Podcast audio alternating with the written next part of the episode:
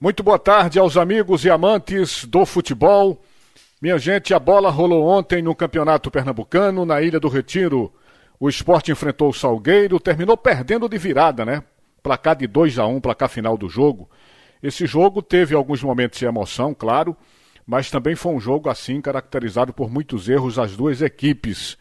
No primeiro tempo, por exemplo, o esporte mostrou um certo desentrosamento, o que é muito natural para um time que está com muitos jogadores da base e com esses remanescentes eh, que atuaram no time de cima.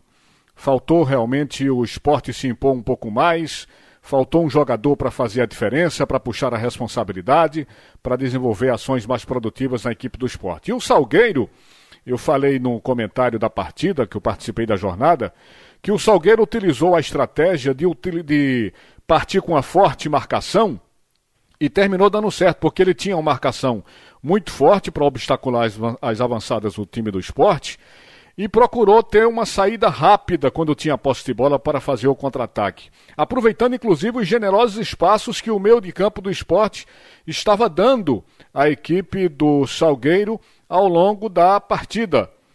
No primeiro tempo, no primeiro tempo nós tivemos os dois gols da partida.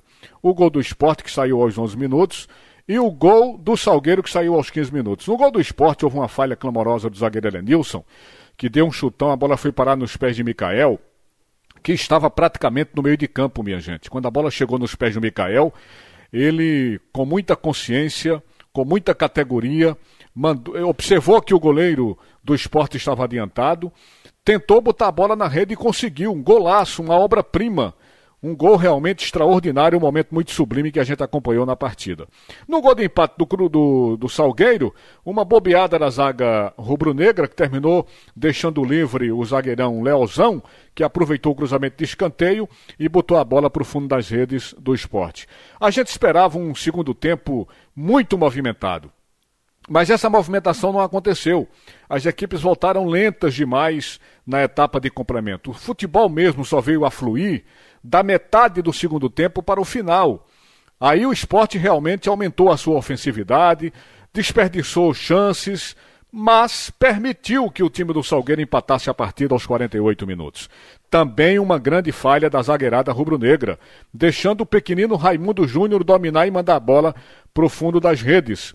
O resultado, na minha opinião, minha gente, terminou sendo justo pelo que apresentaram as duas equipes, e eu acho que nem mesmo aquela confusão gerada pela arbitragem ao marcar impedimento no gol de Micael, tira o mérito do esforçado time do Salgueiro, que melhorou muito né, o seu rendimento da partida passada contra o Bahia no jogo da Copa do Nordeste, em que perdeu por 3 a 2 para o sub-20 do Bahia, do sub-20 do Bahia, é, para essa partida contra a equipe do Esporte Clube do Recife. Ele melhorou a sua produtividade e mereceu a vitória pelo placar de 200 a 1. Portanto, o esporte joga no próximo sábado, né? Vai pegar o CRB às 16 horas no Rei Pelé. E o Salgueiro joga no domingo, diante do 4 de julho, na casa do adversário. Quem também andou correndo atrás da bola foi o Santa Cruz, que terminou apenas empatando com o frágil time do Central no jogo realizado lá na capital do Agreste de Pernambuco. Santa Cruz saiu na frente, mas a Patativa reagiu e empatou no gol de pênalti. O Central ficou durante 30 minutos com apenas 10 homens e ainda assim o Santa Cruz não aproveitou. Claro que o Santa Cruz teve uma maior posse de bola, mas a irritante lentidão, a falta de criatividade do Santa Cruz foi um negócio muito sério. E no segundo tempo, logo no intervalo, o Central consegue igualar o marcador, consegue empatar na cobrança de um pênalti. O Santa Cruz investiu, tentou atacar, tentou melhorar a ofensividade, mas o grande erro foi não abrir mão dos três zagueiros para melhorar a ofensividade. Acho que isso aí foi uma falha do técnico do tricolor pernambucano. Na reta final do, do jogo, teve muita confusão, porque o Central andou reclamando de um pênalti do goleiro do Santa Cruz em cima do seu atacante. Teve polêmica também, porque após o empate do Central, o árbitro da partida expulsou o zagueiro Gleidson e o Central achou que ele foi rigoroso demais. E a situação fica agora mais complicada para o treinador João Brigatti, né, minha gente? Ele foi muito criticado por não ter aberto mão do esquema com três zagueiros. Eu também o critico.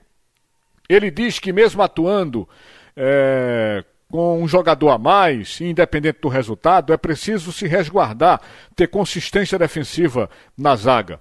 Eu não concordo porque ele estava enfrentando um time frágil como o Central, era para impor o seu ritmo de jogo e usar mais a ofensividade, e isso o Santa Cruz não conseguiu.